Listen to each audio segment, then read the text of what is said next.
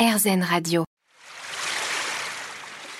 L'instant présent Aurélie Godefroy. L'instant présent sur RZN Radio, votre émission hebdomadaire. Nous continuons à nous balader dans le nouveau roman de Marc de Smet, Taluik, l'apprentissage d'un jeune chaman où effectivement il y a pas mal de messages hein, qui nous sont distillés et qui peuvent nous permettre d'avancer sur ce chemin, sur cette quête de soi. Alors moi, il y en a, il y a, une petite anecdote là que j'avais relevée. Euh, il faut respecter la vie et s'en nourrir tout à la fois. Alors ça peut paraître à la fois très simple et très complexe. Hein. Oui et non, dans le sens que euh, nous mangeons, par exemple, la plupart du temps, de manière totalement inconsciente de manière mécanique. Mécanique. Hein, on avale, bon. Euh, si c'est très bon, ben on sent que c'est très bon. Euh, et dans ce cas-là, on a un petit moment de conscience. Mais très souvent, on avale tout rond, comme on dit.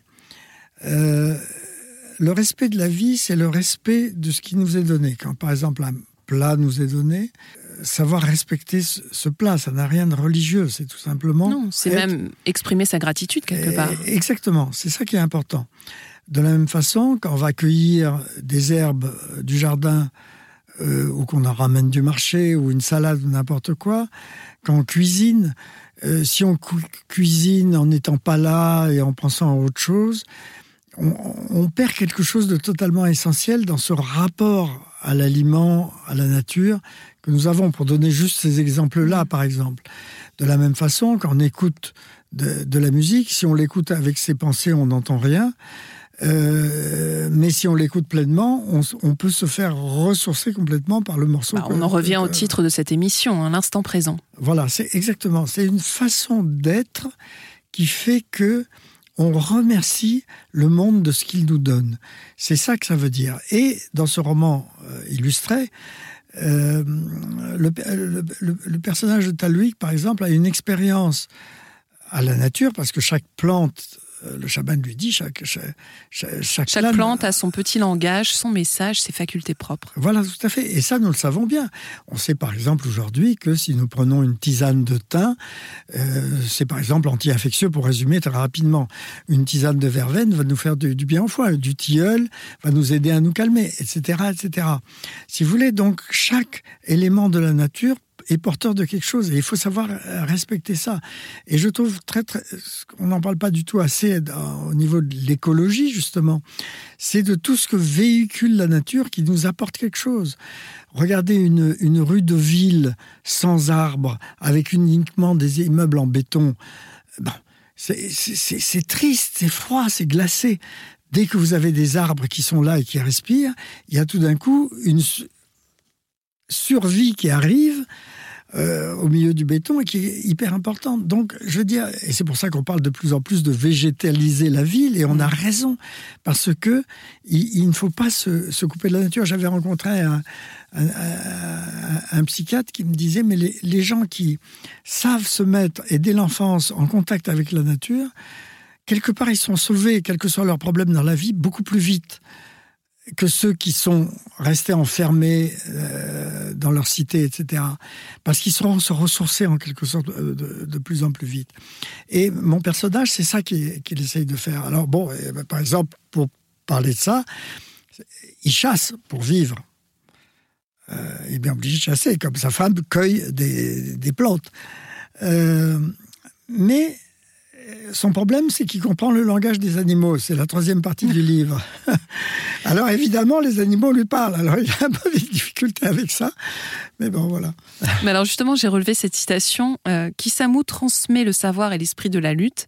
À chacun, il indique des gestes pour se servir de son corps dans l'espace et en faire un instrument efficace. Alors ça aussi, c'est une sacrée leçon. Euh, oui, parce qu'alors, euh, Kisamu, c'est un ami du vieux chaman qui est, un monsieur qui justement essaye d'apprendre aux jeunes de sa tribu euh, des gestes de gym, des gestes de défense, des gestes de, on dirait aujourd'hui de karaté ou de judo pour euh, faire de l'autodéfense, etc.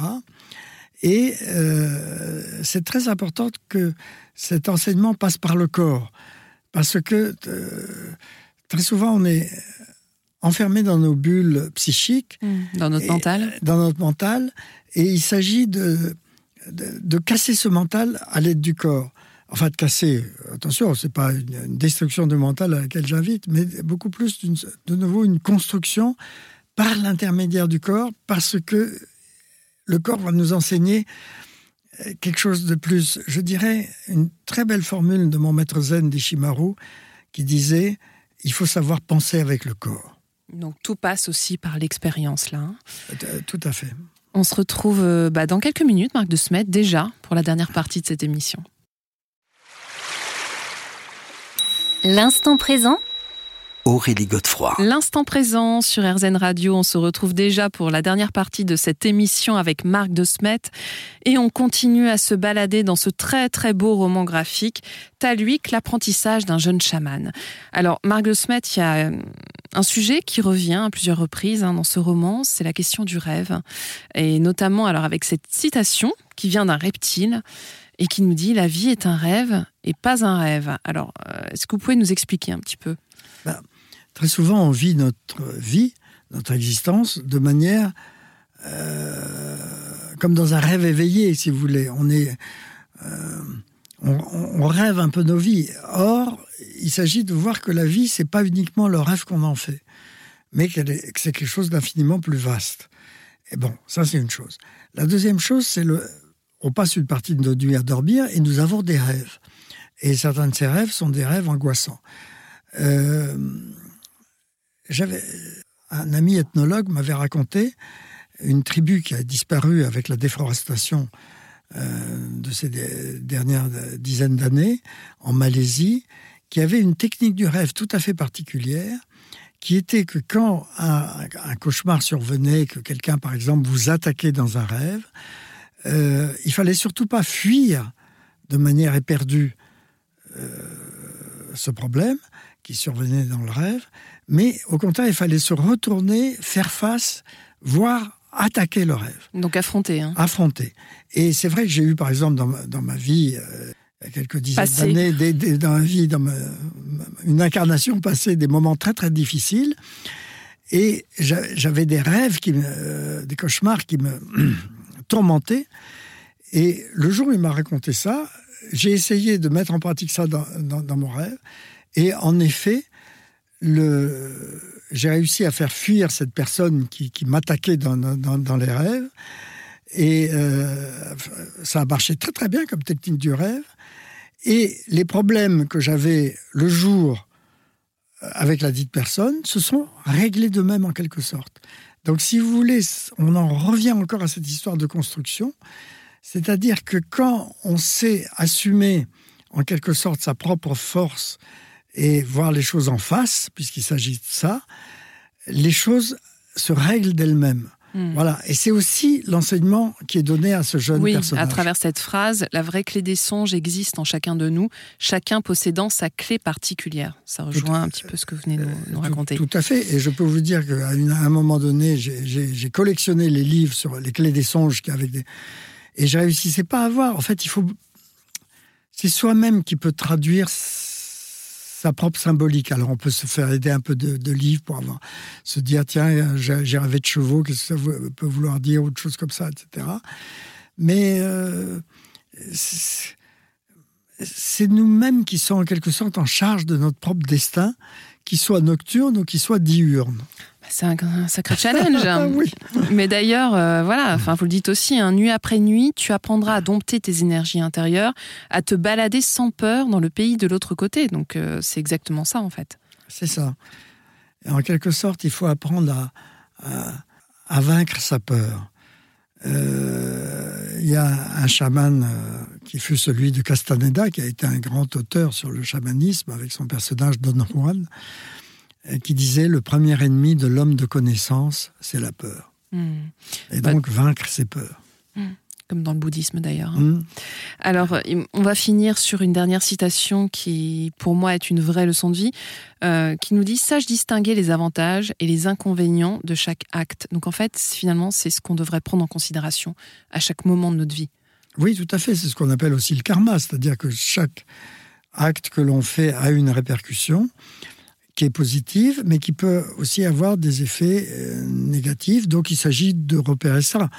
Euh, parfois on dit quelque chose à quelqu'un comme ça sans y penser, et puis on s'aperçoit qu'on a envoyé une phrase qui, qui, choquait la personne pour une raison X. Donc, bon, mais ça, fait, ça, ça fait partie du jeu de la vie, mais c'est vrai qu'il faut être attentif. Ce qui est important, c'est qu'on est trop souvent assez inattentif dans nos existences. Mmh. Donc être attentif et dans le discernement. Voilà, et gagner en intention. Merci infiniment. Merci infiniment Marc de Smet d'avoir été avec nous aujourd'hui. Je rappelle le titre de votre roman graphique. Donc euh, d'ailleurs c'est Stéphane Daigle hein, qui a fait les, mmh. les illustrations. Taluik, l'apprentissage d'un jeune chaman. C'est aux éditions Le Relier. On se retrouve quant à nous la semaine prochaine à la même heure et bien sûr sur RZN. Je vous rappelle que vous pourrez réécouter cette émission sur rzn.fr. Je vous souhaite une très belle et douce soirée.